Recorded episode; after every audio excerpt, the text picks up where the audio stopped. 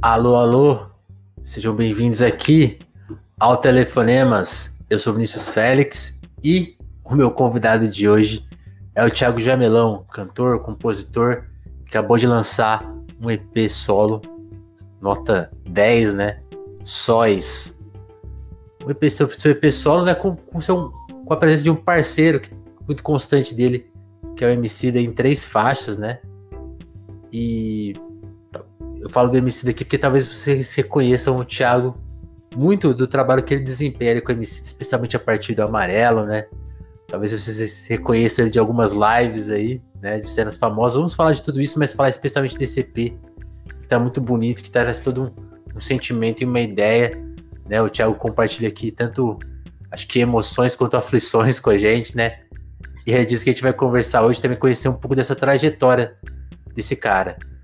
E antes de, de, antes de eu pedir pro Thiago se apresentar e chegar junto com a gente aqui, só comentar né, que o Telefonemas é isso, esse podcast de escutativa, né? Mais que uma entrevista, te, te provocar a ter esse momento de escuta mesmo, né? De escutar o outro, né? Tirar um tempo aí para você prestar atenção em outra história, porque a gente acredita que no Telefonemas que o mundo está muito comprimido e cada dia parece que comprova mais essa tese, comprimido pelas time, timelines, né? Que esmagam qualquer um pessoa pode ter o trabalho mais sério, que uma hora ela vai ser condenada pelas timelines e, e vai derreter. Porque a gente tá sem espaço, né, para discussão, sem, sem espaço para tomar um ar, para respirar. E, e, quem oferece o espaço para a gente respirar é o Thiago, nesse EP Sóis. Thiago, seja bem-vindo, cara. Como que você tá? Tô bem, meu camarada. E você? Tá bem? Tudo, tudo certo. Discordou de alguma coisa ou, ou apresentei bem? Tudo certo, eu só queria fazer um negócio. É. Só um momento que eu tô no telefonemas agora. Pera aí. Pera aí que tô, não tô em uma ligação, né? que da hora, mano. Obrigado aí pelo convite. E tá certíssimo, é isso mesmo. Ô, Thiago, é, eu, eu, eu, gostei da explicação do nome do EP, Sóis, né? Vem de uma, de uma frase que você ouviu, né? Eu queria que você contasse sobre essa frase, porque é uma frase muito importante. Esses dias a gente estava vendo, esses dias não, né? Tipo, ontem tava vendo que policial batendo em estudante, assim, tem, tem, tem um papo aí que, com, que casa com a sua frase, né? A sua frase é quase que anti isso, né? Esse aviso. Sim, eu tava ouvindo a mãe de um amigo contar uns traumas de infância. A gente tem tem alguns amigos que a gente senta e começa a compartilhar histórias. Uhum. E aí ela estava presente, ela começou a contar os traumas dela de quando ela era jovem. E aí no meio dessa dessa dessa história, ela disse que ensinar uma criança a acender um sol nela. E essa frase me pegou, mano.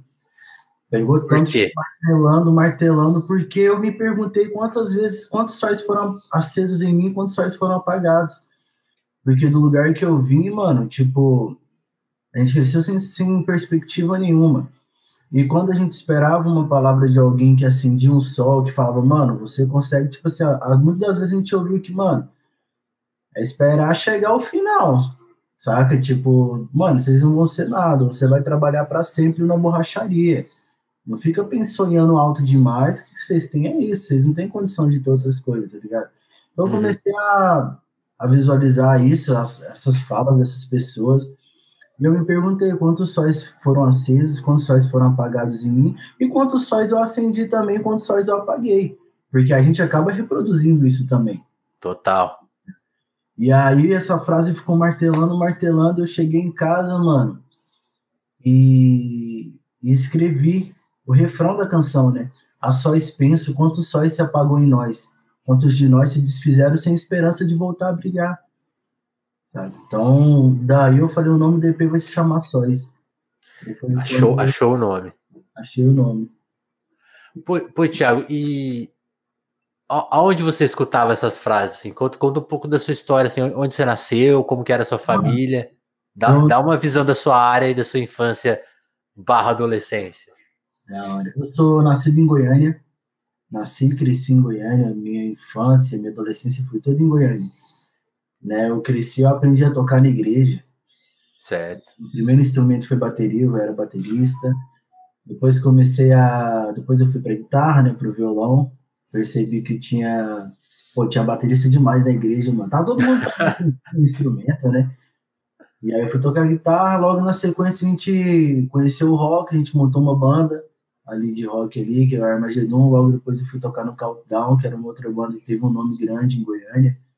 Então minha cena inicial toda foi no rock de Goiânia. Certo. Sim. Inclusive, você entrevistou a parceira minha, eu tava até assistindo, a Bruna Mendes. Já ia falar, pô, o Goiânia tá dominando telefonemas, né? Todo dia agora. Agora, que da hora. E aí, mano, é, a igreja foi um lugar que me ajudou muito musicalmente e na construção também como pessoa, mas também foi um lugar também que não foi toda hora, tá ligado? Porque que sentido? coisas que eu falei, eu ouvi na própria igreja, que é, é bem contraditório, né? Porque a gente espera de um lugar que acolhimento, né? Acolhimento e nem sempre foi esse lugar, tá ligado?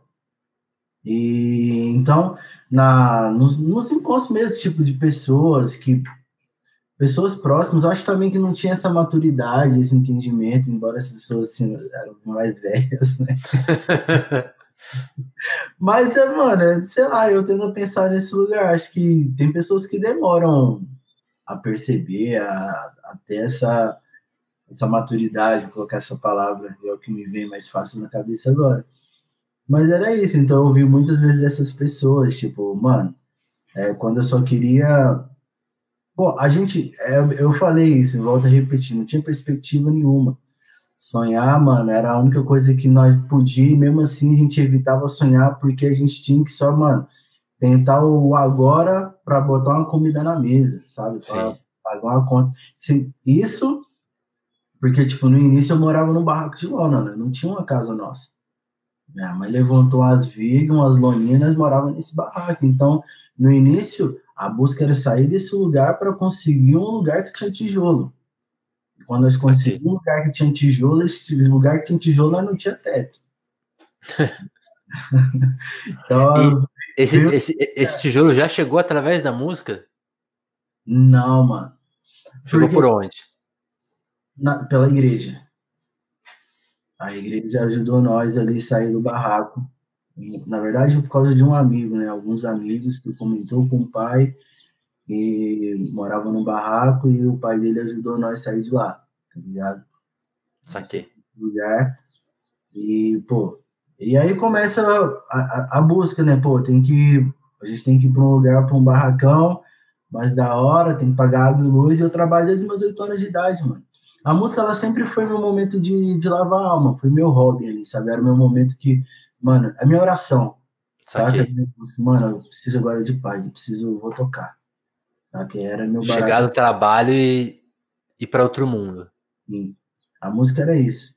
Eu passo a, a viver essa possibilidade de sobreviver, viver da música em Brasília. Quando eu, me, quando eu saio de Goiânia, eu entendo que para mim o tempo ali já foi, até por causa de todas essas coisas, desses sóis apagados, mas a busca de uma perspectiva, eu falo, eu costumo repetir isso, mas eu na minha cabeça eu achava que eu viveria até os 20 anos de idade. Certo. Mano, 20 anos de idade, para mim era o fim da vida, na verdade. Para mim, a gente vivia até os 20.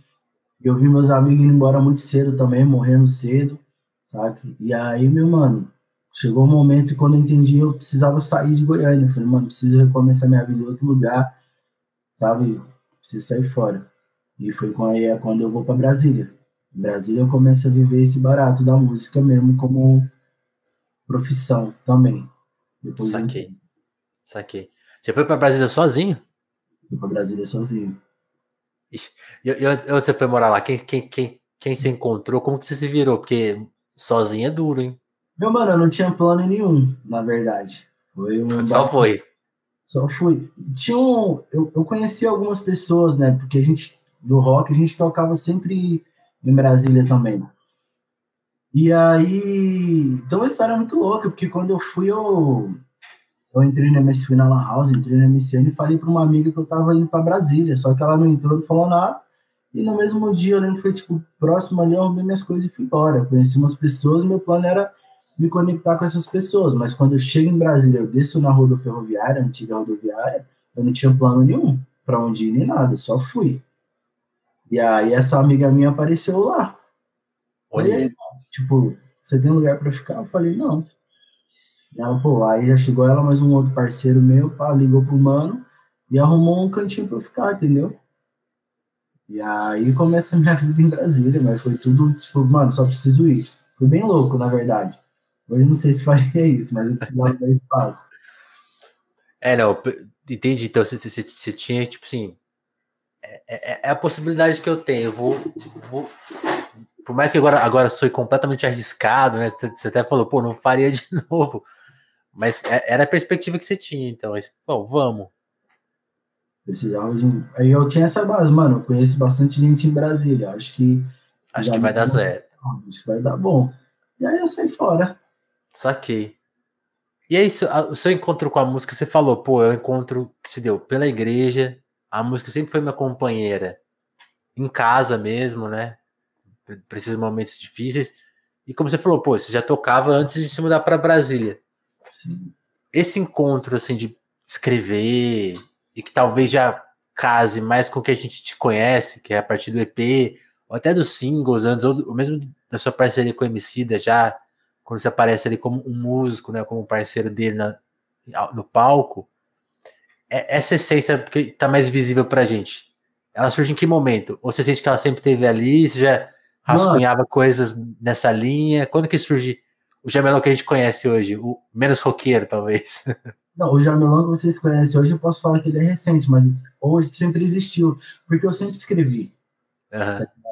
É, eu tava até falando com uma amiga essa semana, tipo, mano, a gente fazia os fãs, a gente fazia zine, né? Acho que a galera, muitos não sabem o que é isso hoje. Explica o que é uma zine para os jovens. Mano, a gente fazia o nosso próprio jornal. Com nossa vai ter que explicar o que é jornal, né? Esse jornal eletrônico que você entra e vê as notícias. Será que a molecada vê notícia hoje? Não, né? Será? Eu, eu fico na dúvida, cara. Preciso conversar com os jovens depois. Uma pergunta. E é, enfim, mano, eu vendi jornal, hein, rapaziada. A galera vai saber o que é isso, mas eu ia pro sinal vender jornal. Mas você fazia o seu jornalzinho independente, então, de, de rock. Fazia, é, fazia jor- meu jornal independente que acontecia com a cena ali do nosso mundo, né? Próximo. Ele fala, eu, eu tava até falando com meu parceiro, caralho, nós falava de político na época, até pelo movimento, mas nós não tinha uma visão, tá ligado? Mas a gente compartilhava, chegava próximo, a gente era bem militante nisso. Então a gente falava de muita coisa, tá ligado, mano? Então acho que. Isso era que ano, mais ou menos, Thiago? Ixi, meu mano. Tem uns 20 anos já? Menos. Meus 16, 17, 16 anos ali, mano. Mas, mas, mas isso era que ano, mais ou menos? Rapaz, eu não sou bom de matemática, hoje eu tô com 35, tá ligado? Ah, então é isso, é. Há 20 anos atrás, outro mundo. Então era esse, esse, esse rolê. Então eu sempre escrevi, mano. Eu lembro que na igreja teve uma cantata de Natal, uma, uma época. Quem escreveu todas as músicas da cantata fui eu. Tá ligado? Uhum. Então eu sempre tive esse barato de, de escrever. Desde quando eu, nas minhas bandas de rock a gente escrevia as músicas também. Não falar ali. Eu, eu costumo brincar que Goiânia foi o meu jardim, né? Até o, o ensino ali fundamental. Quando eu vou para Brasília, eu tô no ensino médio. e aí eu tô vivendo o estágio da faculdade, né? Agora, nessa, nessa caminhada. Em breve vai se formar, né? Estudante para sempre, aí, né? Aprender. É, não, vai fazer um mestrado, doutorado, né? E, e, e aí, tipo assim, quando que vem essa etapa de. Porque aí eu não sei se eu vou estar pulando etapas, né? Tipo assim, por exemplo, o seu encontro com, com o Leandro, com o Emicida, se dá em que momento de- dessa trajetória? Meu mano, em Brasília, eu começo a tocar com meus irmãos do Ataque Belis, tá ligado? Ataque Belis foi uma banda de jazz rap. Uhum. Eu acho que nós fomos um dos primeiros a fazer essa coisa com banda, com jazz, tá ligado? Misturando muita coisa também. música brasileira. Posso estar equivocado, mas o que a gente visualizava era nós fazendo esse rolê, né? Certo. E, e eu sempre estive, mesmo na cena rock de Goiânia, no metal, eu sempre circulei, mas eu sempre vivenciei o rock. Mas eu sempre vi os manos do rap, tá ligado? Mas observando ali. Quando eu vou para Brasília e coloco meus irmãos Ataque Belize, eu vivencio isso mais de perto. Então, barato, você você vai entender, ah, quem vive de música tá ligado, quando você, o nicho, né, mano, sei lá, o rock, as bandas, praticamente meio que todo mundo se conhece, e começa para uma cidade, se encontra em festival, e aí o rap não é diferente. Quando eu chego em Brasília mesmo, o Conic, que era o centro do barato que acontecia tudo, tava tendo uma batalha de b-boy, tava tendo uma batalha de MC, DJ, tudo acontecia naquele lugar. Entendeu? Então, todo mundo se conhecendo, e os shows, e o, meu encontro com, com o Leandro, com o Emicida, vem desse, desse, desse momento, né, com o Ataque Belize ali também, mas ele fazendo show em Goiânia, eu lembro que eu ia ver os shows em Goiânia, e tanto que ele até brinca, ele fala, mano, eu não, quando eu lembro, já Melão já tava, já tava colando com nós. Então, tipo, já Goiânia, Brasília, tá ligado? Já tava lá nos shows pequenos, vendo os fazendo som. Então a gente começou a colar aí, e eles falavam muito pela internet também. Gmail, Twitter. Daí em 2011, eu fui para o São Brasil. É, a gente gravou, participou desse programa, São Brasil, que era um programa na Globo, homenageando a Taufo Alves. Que massa. E aí foi o um momento que, mano, me conectei com várias pessoas e aproximei bem mais, né? O Leandro já estava perto, a gente ficou mais próximo ainda. Então já tem um tempinho já que a gente está bem próximo, sabe, amigo mesmo, trocando ideia. Quando um vai para a cidade do outro, a gente se encontra, tá ligado? passa o Natal junto, então, bem próximo, assim. E aí, você está falando do, de se conhecer e de trocar ideia. Quando que vocês começaram a fazer música junto? Quando eu venho para São Paulo. Quando... Como, como, que foi essa mudança? Cara, ele me desafiou. É. Tinha, tinha, um barato, eu sempre tive banda, tá ligado? Sempre eu sempre tive, nunca tive o Thiago Jamelão como frente, eu sempre fui um cara parte da banda. Então, o Ataque Belize era eu e mais três MCs, tá ligado? E aí, quando o Ataque Belize acaba, a gente termina, pausa tudo, eu, comecei, eu sempre toquei com outras pessoas também, tá ligado? Eu sempre, eu sempre me vi como operário da música. Então, Nossa. mano, e eu sempre quis ter a música perto de mim a ponto de, tipo, eu não preciso estar tocando. Então, eu fazia rodagem, eu tava no estúdio fazendo uma direção de voz, sabe? Eu fui dar aula dava aula de canto na tocata. Em Brasília, eu fiz tudo isso na música, desde rodagem a tudo sem imaginar. Mas tendo a música por perto. Que era a música do meu lado, só isso. É isso. É só isso que eu queria. E aí, o, o Emicida foi um cara, mano, que ele chegou em mim e falou, mano, você tinha então um trabalho seu. E eu nunca, tipo assim, eu já tinha gravado alguns singles, mas eu nunca pensei, será que eu vou ter um trabalho meu de colocar frente, então, o Thiago Jamelão como, sei lá, artista. Frente. frente. E aí ele plantou essa semente. Na época foi ele o DJ Du, tá ligado? Que é um parceiro nosso. Grande Du. É, é um monstro. E eu fiquei pensando nisso, mano, pensando, até que falou, mano, seguinte, você já estourou todas as vias por aí, por enquanto, dá um tempo daí, fica com nós aqui, mano, fazer umas coisas aqui. Eu conheci São Paulo, falava um pouquinho da música, e foi quando eu colei pra cá, e aí a gente começou a fazer algumas coisas juntos. Caramba, que massa. Porque assim, eu, eu tô. As, talvez as pessoas que não estão ligadas ainda vão pensar, pô, mas ele tá só perguntando do outro cara. Ele não tá falando do Thiago. Não, vocês têm que entender uma coisa. Quando você dá play no disco, você entende o tamanho da conexão que esses dois caras fizeram. Porque, tipo assim, o Sóis é tipo. Né, tipo um, episódio 2 do Amarelo, né? Tipo assim, tem, tem um reflexo muito forte, né? Tipo, não sei se é um episódio 2, se é um spin-off. Mas tem muito, porque a gente tá perto, a gente tá muito perto, a gente conversa muito.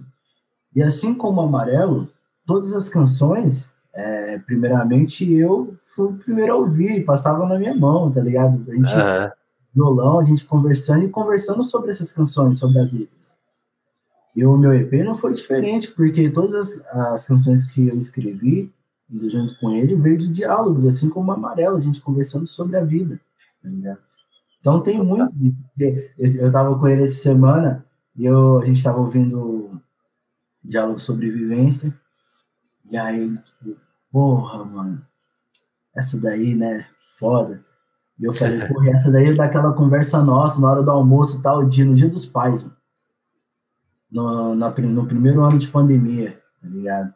A gente tava conversando, então a, a, a, o, verso, o verso depois do refrão é o meu diálogo com ele. Caramba. Então, pode dizer que sim, é uma, parte do amarelo, porque é nossa, nossas brisas, nossa conversa, nossa, nossa busca pela essa esperança diária, né? É isso. Total, total. E aí, tipo, quando vocês se encontram, assim, e, e aí a produção do disco, essa, essa inspiração forte, e, e aí você participou dessa etapa muito especial, né? O show no, do Municipal, a, a, a, famosa live da pandemia, né? Que vocês ficaram não sei quantas horas cantando. E como que foi participar desse processo? Porque aí, aí eu acho que acontece uma coisa que eu queria que você descrevesse, porque você falou coisas muito importantes. Você encontrou uma música muito jovem. A música se apresentou como uma possibilidade para você, um refúgio. E você foi atrás do sonho, né? Tipo, era um momento de baixa, né? Tipo, pô, acabou um projeto especial na tua vida. Você faz essa parceria, ganha essa motivação para ser solo, né? Tipo, e vive essa experiência de um, de um disco que ficou muito popular, né? E aí, coincidências da vida, pô, é, é o disco que fez, tipo assim, é, é um projeto que, que se que meio que não se realizou, né? Porque aí vem a pandemia, né? Tipo assim, o, o momento de encontro com o público ali do, do, do, álbum ficou pela metade. Vocês viveram esse processo junto e é o tempo que você vai escrever o seu disco, o seu primeiro trabalho solo, né? Não, é, não tem muito uma pergunta aí, mas queria que você descrevesse essa etapa, né? Porque é uma etapa, tipo assim. Porque, por que, que eu pergunto disso? É uma etapa de muitas boas novidades, mas é uma etapa muito dura também, né? Uma etapa esquisita, né? Tipo, ah, de angústia também, né? Sim, essa palavra descreve muito o meu momento. Eu tava num momento muito de angústia, tá Muitas preocupações. Eu tava Tava num momento muito zoado. E o processo com o amarelo foi um processo que, mano, foi uma injeção foda de ânimo e perspectiva. Uhum. Me colocou pra cima. E aí, quando vem a pandemia, foi um... Mano, até eu começar a escrever esse, esse EP, eu fiquei muito. Eu tava muito quebrado, sabe? Porque esse, uhum. esse, esse barato de, de pensar no amanhã que não existe, né? Essa ansiedade, essa. Como, como que vai ser, tá ligado? A, além de não ter. que realmente não existe a, o pensamento dele não poder existir, porque quando a gente vê aquele tanto Sim. de caos todo acontecendo, mano, mano, e agora? Agora que eu tenho um sonho mesmo para segurar, chamar de meu, eu quero fazer um barato, será que vai ser possível? Sabe? Então, tipo, foi um momento que eu fiquei muito quebrado, mano. E até o momento que a gente volta a sonhar mesmo, mano, sabe? A gente teve, a gente atravessou um momento muito difícil, mas a gente teve vários ídolos nossos que atravessaram momentos também muito difíceis. E esses caras nunca deixaram se abalar e continuaram fazendo o que eles sempre fizeram. Total. É. Então, esses caras também, eu fui mergulhar na história de vários desses caras e esses caras me motivaram. Muito. Então, mano, independente quem você citaria, assim? Quem são esses caras? É, eu estou colocando a pandemia como um momento, mas a gente teve histórias que me inspiraram ao voltar para a história como do Gil e do Caetano, sabe? Somos, e eu, a gente viveu num momento de prisão, e aí olhando para o momento deles também, que eles nunca deixaram de fazer o que eles acreditavam, tá ligado? Total. E aí tem os lances das, das, das prisões emocionais de vivências, de olhar para o Coltrane, sabe? Então eu fui mergulhar nesses caras, mano, de, de ver a história deles, entender as dores, mano, e me é tanto inferno que esses caras viveram, sabe? A música foi maior, então eu olho pra, pra isso e falo, mano, vou, independente se não tiver gente pra ouvir a minha música amanhã, eu vou fazer esse barato agora. Não precisa estar preso. Então eu começo a colocar tudo. É a minha carta, eu começo a colocar na caneta e começo a fazer a minha música. É um momento que eu começo a me ver, saca? Preciso disso. Saquei. É isso. inspiração. Sim. Pô, e, aí voltando, agora voltando, a gente, a gente foi lá, a gente, a gente veio lá do passado, veio aqui para frente, queria voltar um pouco pro passado, assim. Demorou. É que você, você contasse um pouco do, porque você falou da, de Goiânia, né, e no papo que a gente teve, a gente falou muito de, de ser uma cidade dividida, né, e você conheceu, você conheceu Goiânia, Brasília, São Paulo, queria que você descrevesse um pouco assim, do que, você sentiu de cada cidade, assim, dessas, dessas divisões, como. Porque você também falou uma coisa que eu achei legal, que, pô, você, você fazia assim, você já falava de política, né? Como foi se dando, por exemplo, a sua formação política, intelectual? Queria que você descrevesse, assim, porque teve, teve muita ação nesse, nessa coisa, né? Tipo, ir pra cena da música, participar da igreja, mudar de cidade. Como que as cidades e a, e a política você acha que te afetaram na sua vida? Assim? Queria que você desse uma descrevesse isso para a gente também saber um pouco como funciona assim uma cidade como Goiânia, né? Que eu acho que é uma cidade que, por estar fora do eixo Rio-São Paulo, as pessoas têm uma, uma, uma, concepção só dela, né? Tipo, ah, Goiânia é mais ou menos isso. Tiago Jamelão, conta que, que é de verdade Goiânia. Goiânia é só sertanejo, né? é. É uma mentira. O Goiânia é rock and roll pra caramba. O Goiânia tem rap pra caramba, tem MPV pra caramba, tem de tudo naquela cidade. Mano, mas de formação política, a gente, é é o que eu tava falando, a gente idealizava, a gente reproduzia também um discurso pela cena que nós vivíamos, né? Colando com uma galera punk, hardcore ali, mental. Mas é bem louco olhar hoje para esses caras que era daquele momento que não tem nada a ver. Hoje o discurso dos caras é outra brisa. Claro que a gente está em constante mudança, mas constante mudança. Mas o que a gente. Você acha que eles ficaram reacionários, assim, em alguma medida? Boa parte. Boa parte. Né? Mas, enfim. Eu não... Deixa é, pra lá. É, mas é bem louco, porque, mano, tipo, eu acho que. Eu tinha os meus anseios. Então, certo. quando eu vi um cara falando sobre algo que flertava com aquilo que eu desejava como indivíduo, fala, mano, isso é da hora, sabe? É, sei lá, né, uma moradia, tipo, comida, né? Porque e a gente não tinha, não se falava de política como a gente se fala hoje, né? Sim. Hoje, depois de tudo, é, e é bem recente essa na minha visão, é bem recente toda essa conversa Não, forma que a gente vê agora. Tô com você, cara. Isso, assim, pelo menos, por exemplo, para mim. Mano, vai fazer 10 anos de 2013, que foi um, momento que teve essa emergência, né? Mas, pô, é, a, gente tem quase, quase a mesma idade. A nossa imaturidade de jovem, eu até sei que tinha discussão política, militância. Eu chegava, eu era uma criança, cara, me, e era um momento positivo também no Brasil, né? Tipo assim, tava meio blindado esses papos, né? Eu, eu, eu, eu, lembro que assim, na TV tinha muito esse papo, né? Não sei se você lembra disso. Ah, política é coisa chata, né? Pô, não, não, não, vamos falar disso, não. Mano, eu sempre... hoje, hoje a TV se vê obrigada a falar, né? Eu sempre vi pouca televisão, a gente demorou a ter televisão em casa, tá okay.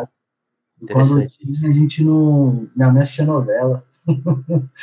ela que dominava os canais, então momento, quando a gente ganhou um som em casa, é. só música. A gente ganhou um 3 em 1, ficava ouvindo só as fitinhas que meus amigos me davam, eu ficava ouvindo ali. A gente demorou muito. Então, televisão tive pouco contato, assim. Olha aí. Pô, e, e, televisão é objeto, né? Tipo assim, muito central, né? Que louco você, você não teve essa, essa, isso, então. Interessante, não, cara. Minha mãe assistia muito novela, mano. Novela. Tanto que eu lembro de poucas novelas, assim, que ela assistia bem pontual, assim. Mas de, de ter, ter TV mesmo, nós não tinha esse hábito, hábito, não. Entendi. Você foi ter, ter TV com que idade, mais ou menos? Ah, mano, eu já tava, sei lá, já, já assistia, já matava aula pra querer chegar antes da terminar o Dragon Ball ali, entendeu? Entendi. Então, Você já, já tinha uns 11 ali, 12. Lembro só do Dragon Ball, era o desenho. eu, sei lá, é a minha cabeça, assim, não tenho muita coisa da TV, assim. Assim, assim então, agora você precisa contar isso, né? Então, como você passava o tempo na infância? Você era de, de brincar, passava em casa? Passei muito tempo na rua. ela ficava muito na rua, muito, tá ligado? Tipo, sei lá, trombava uns amiguinhos e ficava na rua ali conversando. Mas eu sempre, eu trabalho desde os meus oito anos, tá ligado? Então, tipo, quando eu não tava na rua dando rolê mesmo com os amigos, eu tava fazendo alguma coisa. Tava vendendo um picolé, tava vigiando o carro, sabe? Minha infância ela foi, foi bem assim, de rua mesmo. Saquei. E à noite tava em casa. Saquei, saquei. E, e, e como que era essa realidade trabalhando, cara, né? Tem, tem aquela. A, a, a minha sogra sempre repete, repete, essa frase, né? Criança não trabalha, criança dá trabalho. Você teve que trabalhar muito novo, né? O que, o que, que, que o mundo te apresentou nessa perspectiva? Porque, tipo assim, é, é um ambiente perigoso, né? Agressivo, né? As pessoas têm uma. Pode. Você, encontra coisas que, você, que não é para criança encontrar, né? Tipo, o que, que você encontrou, assim, de bom e ruim? Cara, de verdade, acho que eu sempre fui abençoado e sempre fui bem guardado, porque. Não teve treta. Não teve treta. E até os malucos, malucos mesmo que eu conheci, os malucos era da hora. Eu lembro que, tipo, tinha um mano que eu viajava carro em frente do Cepal do setor sul, e aí tinha um mano que ele viajava carro com nós lá mais velho, né? Eu lembro que ele tinha os dentes já todos zoados.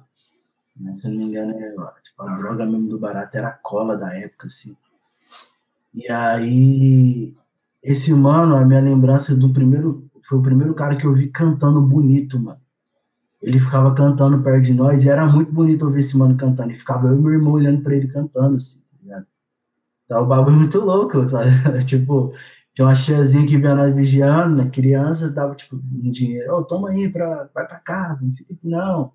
Aí nós pegávamos o dinheiro, fingia que ia para casa, aí esperava o carro dela sair, voltava para lá vigiando. Então a rua sempre foi, foi tranquilo para nós, mano. Entendi. Foi tranquilo, tipo, a gente não viu nada com nós assim que a ponto de zoar assim, não, foi tranquilo a rua.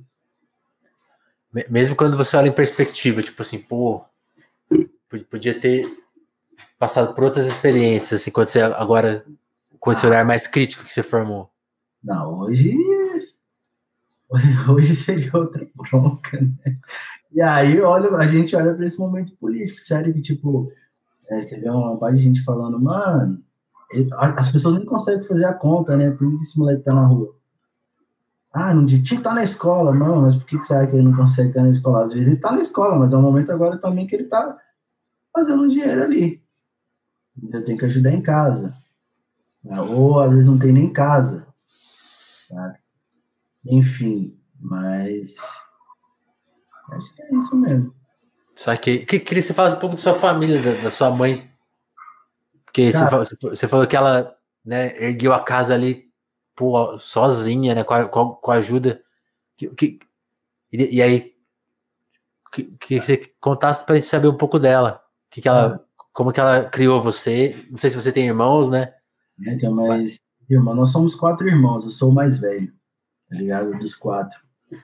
É, minha mãe é uma nega velha foda, ela é forte, mano. Tá ligado? Cuidou dos quatro sozinho, sabe? E carregou, carregou, carregava uma bandeja de bombom, dois Rafael Raquel Gêmeos, um do lado do braço, eu na barra da saia de um lado e a Jéssica do outro, vendendo bombom, nós vendendo bombom, tá Uhum. Carregava os quatro fios. Ah, carregava os quatro fios e quando eu tava vendendo bombom ainda estava com ela. Ela é uma mulher forte, guerreira. Sabe? Então hoje, né, essas palavras fazem ser um pouquinho. Não precisava ser, mas é isso. É a realidade, tá ligado? Saquei. E, e o que ela falava para vocês ali naquele, naquele período? Tipo, vai, vai, vai atrás. Mano, minha mãe criou. Minha mãe correu muito para cuidar de nós, mas minha mãe. Minha mãe tentou criar a gente de uma forma bem. Né, nossa, a questão ética, mas religiosa também, né? Ela tinha uma coisa, ela conversava. Ela tinha um barato que ela. Ela provocou muita gente na questão de. da conversa. Tipo, certo sei lá, ela tinha, uma, ela tinha um barato desde pequeno de fazer uns devocional com nós, de ler um bagulho da Bíblia, de orar, de cantar, né? Tinha os momentos dela. E tinha um momento de conversar, de tipo, de despertar, de, tipo, ela falava um, algo, e aí ela perguntava, você concorda? Não, não, mas você tem que conversar, tem que saber. Dialoga. Se, sabe? Ela despertava muito nisso, porque mais novo realmente, embora meus amigos acreditem que vão ter uma, memória que eu era né, todo, sei lá, comunicativo, mas eu sempre fui um cara mais calado, eu sempre ouvi mais. Então ela queria que eu falasse mais, ou não sei se em casa eu falava menos também, sabe? Tem disso, eu tô aqui falando com você, essa conversa tá sendo meio que buscando as memórias também. É, não, é, é, é bom fazer esse resgate, assim, né? Eu tô, eu tô, eu tô, é, é a nossa investigação, né? Tipo assim, para entender, né? Porque. E também é bom puxar né, as memórias, porque esse, pô, a, sua, a sua trajetória tem esse deslocamento, né? E, tipo, acho que mesmo, mesmo que fica parado no mesmo lugar, tem um deslocamento do tempo, né? Tipo, e quando a gente volta para as memórias, é, elas voltam diferentes, né? Porque você mudou também, né? você mudou também. E, e, e, do, e, do, seu pai, você tem, tem alguma lembrança? Ele chegou a conviver? Mano, para... eu trouxe meu pai, eu já era mais velho, né? Tipo, ele apareceu em casa. Eu falei, cara, meu pai, a gente tentou, a gente se aproximou algumas vezes, se encontrou, mas no logo a gente teve uns encontros da vida, assim. Uhum. Ele faleceu, né? E aí é o que é a vida. Saquei.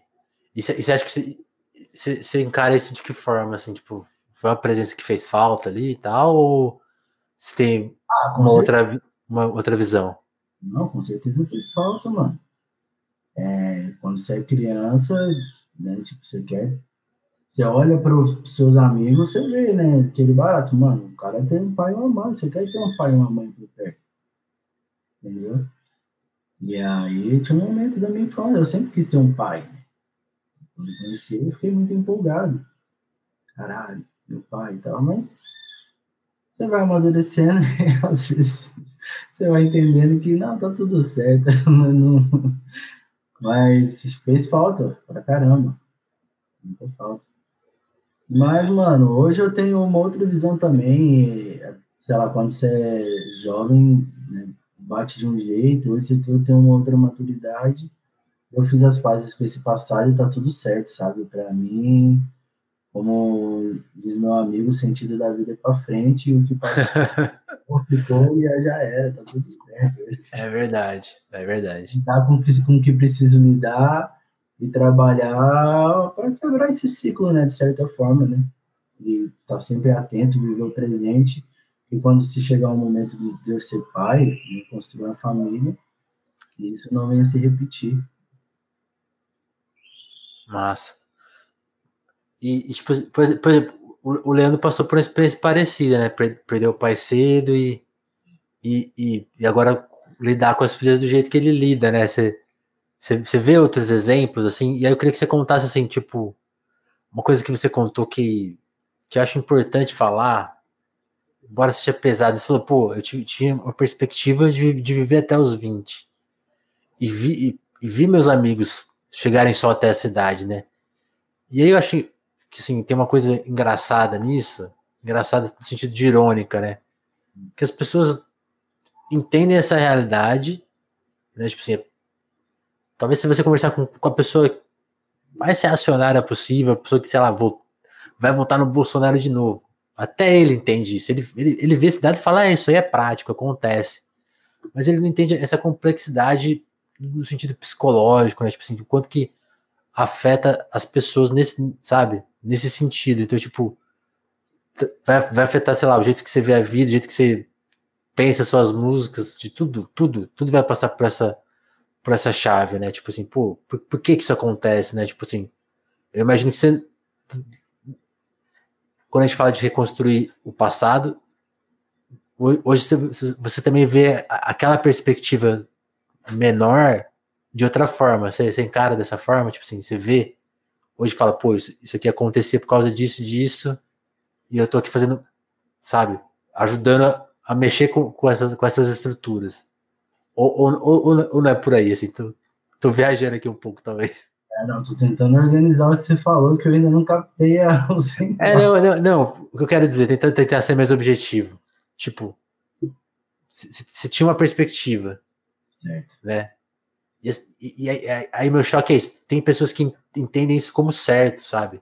Não conseguem ver o que está errado e quanto isso afeta as pessoas. Lidar com essa perspectiva é muito, né? Para mim a ironia é essa, né? Tipo assim, hoje as pessoas falam de saúde mental como uma coisa dada. Ah, pô, faça terapia, se cuida.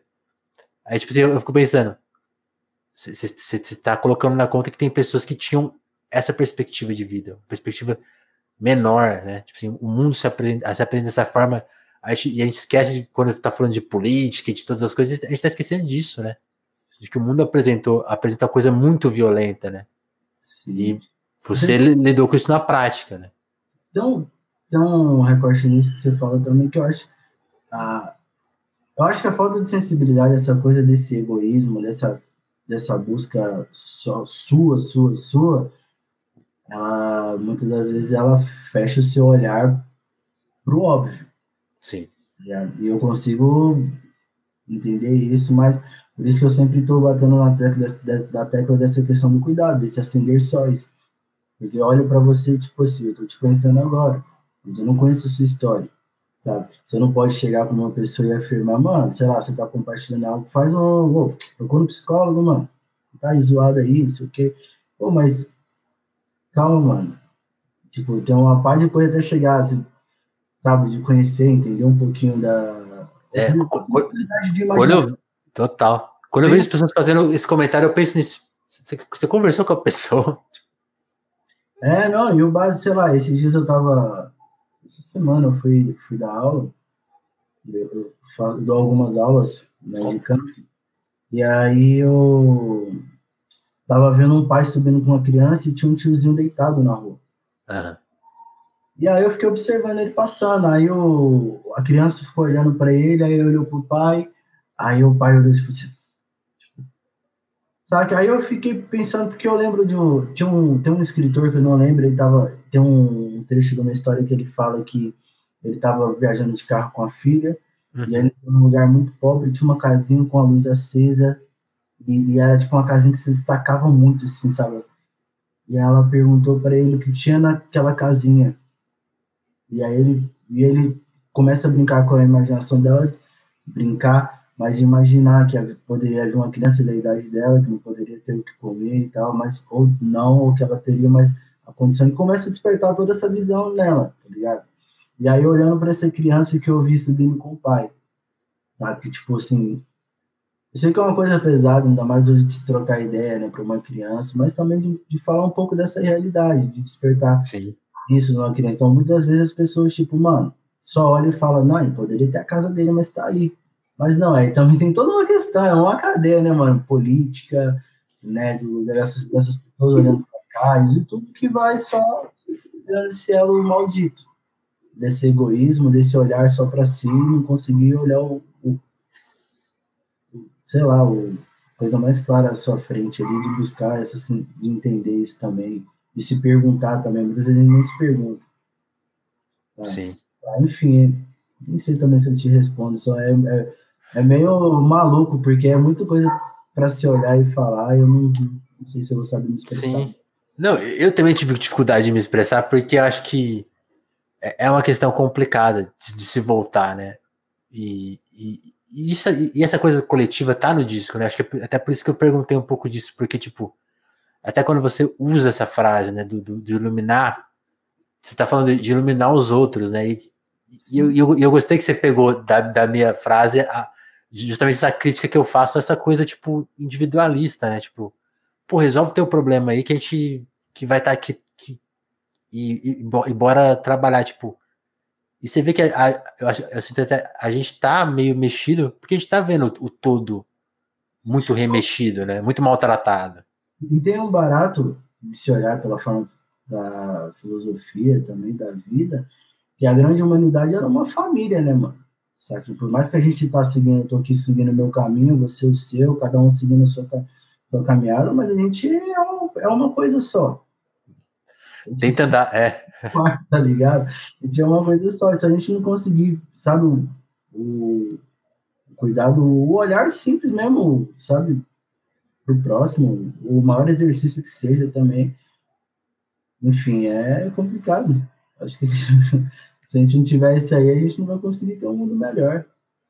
Total. Um mundo melhor, né? O mundo depende disso. Total. Tiago, a gente tá no lançamento do seu EP, e aí eu vou fazer aquele.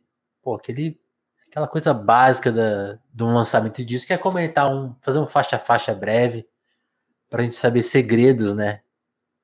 De cada composição. Acho que né, o, o, o que chegou aqui nessa, nessa etapa do papo é que ele foi interessado, o cara que vai vasculhar pedaços de letra, ele vai achar referência, que, que olha para a mão do Kendrick Lamar e fala, não, porque ele fez esses cinco, porque é o quinto não sei o que, e essa música é a parte cinco, e sabe, tem, tem esse fã.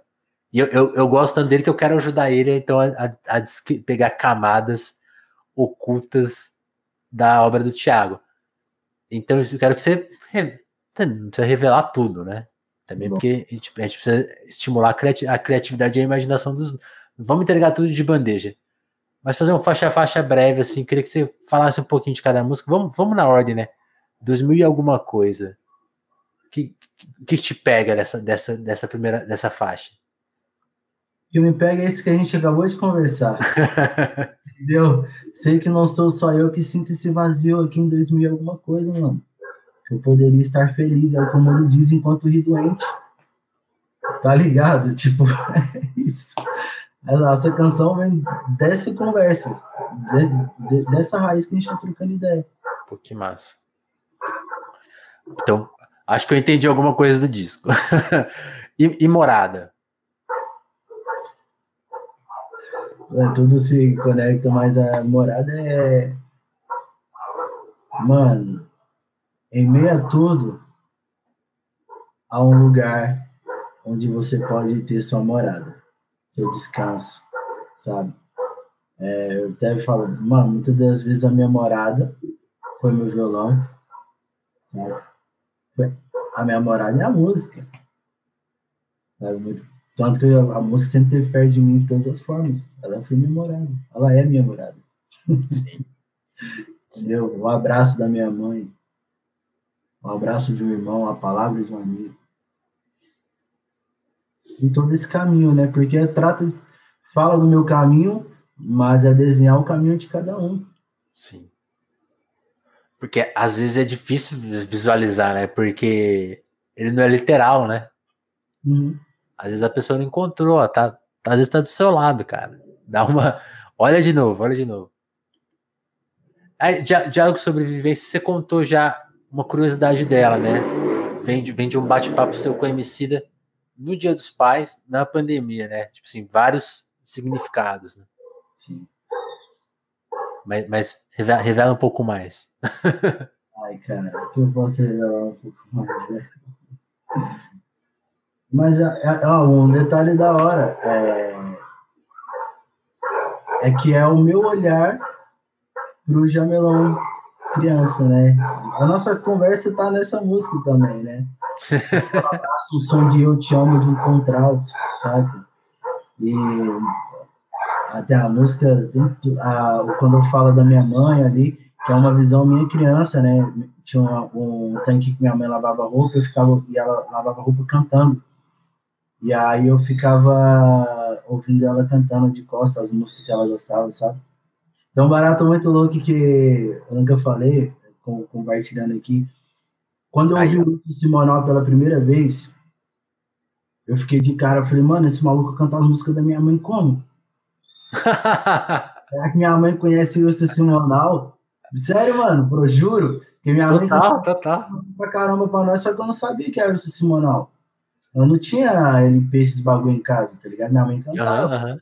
Eu lembro que as primeiras. Meu limão, meu limoeiro, meu pé. Aí quando eu fui ouvir esse semanal, eu falei, mano.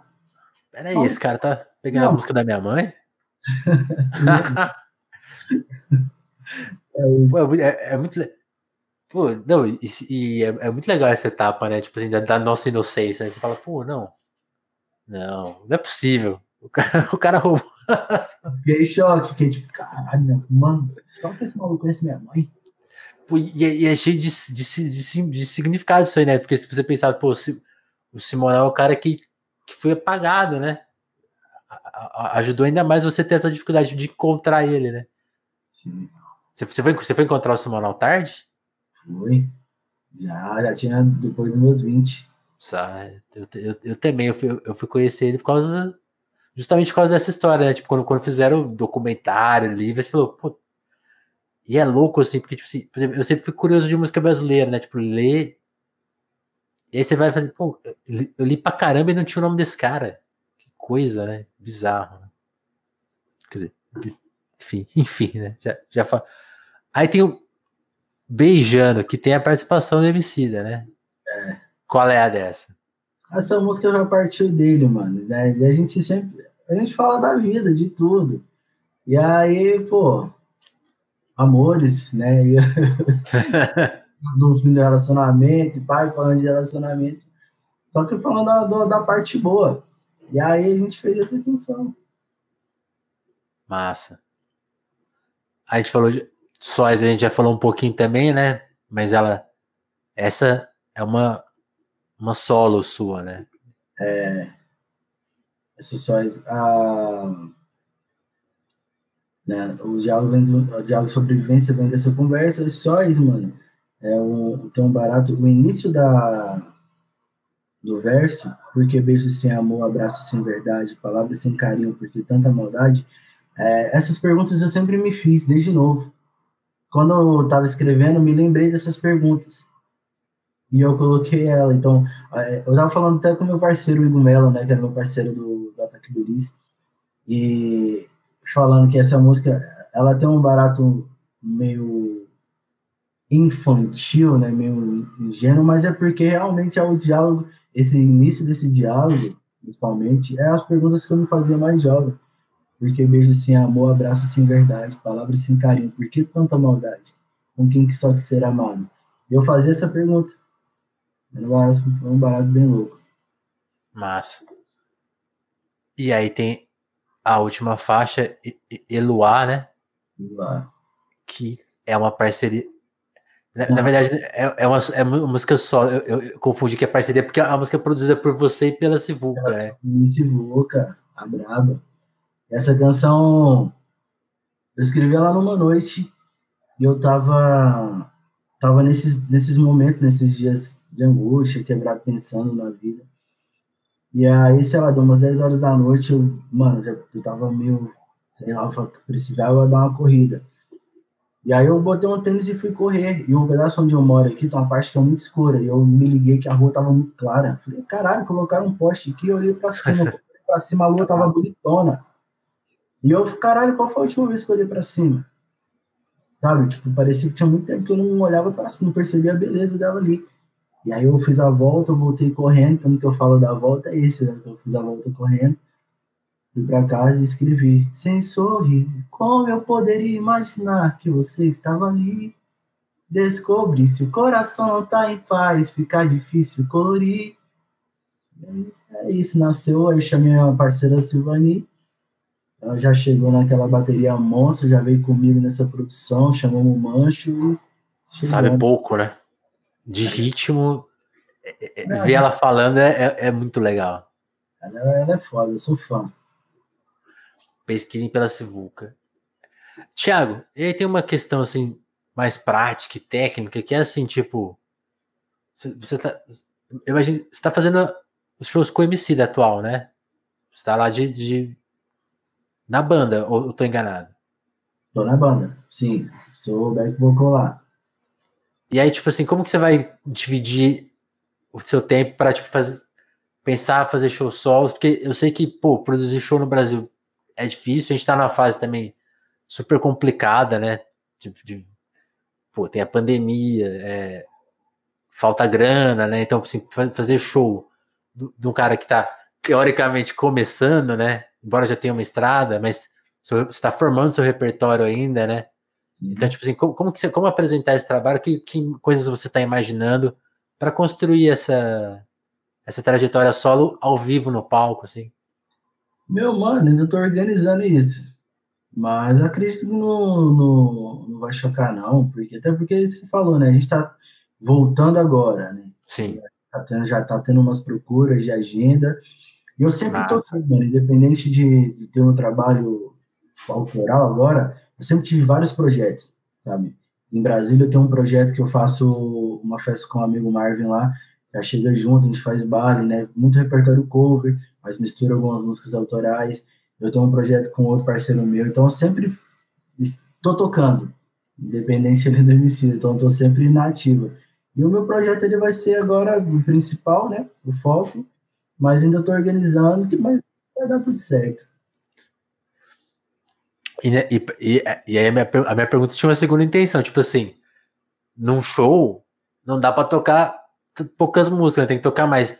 Tem mais material solo, assim, coisas que estão guardadas, coisas que você pretende. Tem tipo, a, a minha pergunta objetiva é: tem um álbum aí guardadinho em você que você vai revelar em algum momento ou, ou ele está em construção ainda? Não, tem. um álbum agora não, mas eu prometo um segundo EP. Massa uma parte 2 o álbum eu quero fazer o ano que vem. Se tudo der certo, quero lançar um álbum, mas eu tenho já tenho um EPzinho aí já engatilhado. Massa. Pô, Thiago, prazer te conhecer. É, saber da sua história. Eu gostei muito do EP. Eu acho que o seu encontro com. Falei muito disso nesse, nesse papo, porque tipo, isso, isso é uma coisa que eu esqueci de perguntar. Né? Agora a gente, tem, a gente tem dois minutos para encerrar o papo, mas é. Você é um cara que mexeu com a musicalidade do, do MC, né? Então, tipo assim, eu queria, que, eu queria muito que as pessoas prestassem atenção no seu EP para ver o quanto que você foi uma influência ali, né? Eu acho muito legal ver assim, que tipo assim, é uma história que está contada na música, né? Assim, tá, talvez seja até bom você não explicar isso, não responder isso, porque assim, ouça a música, comparem, né? Veja a evolução musical aí que rolou, né? As, as, propostas. Fala, Thiago, te cortei, desculpa. Uma influência de ambas as partes ali. Exato, exato. Percebam isso, é, é, é, tem uma história muito rica ali acontecendo, quase que de maneira subliminar. Então, cara, parabéns de novo pelo EP ah, e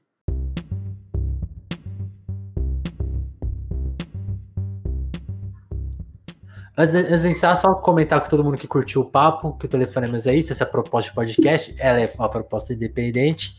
Então, quem puder fortalecer, fortalece muito na divulgação, né? Compartilhando esse papo com um amigo. Eu até reforço isso, compartilha com um amigo só. Manda para ele e fala, pô, ô Thiago, cara, presta atenção no que ele tem para dizer. Aí você já, na sequência, manda o link do EP, fala, pô, as músicas da hora, né? Então faz essa conversa com amigo, com amiga, com alguém da sua família Acho que se você compartilhar a palavra do telefone mas dessa forma, vai ser uma experiência mais rica pra gente e pra você também.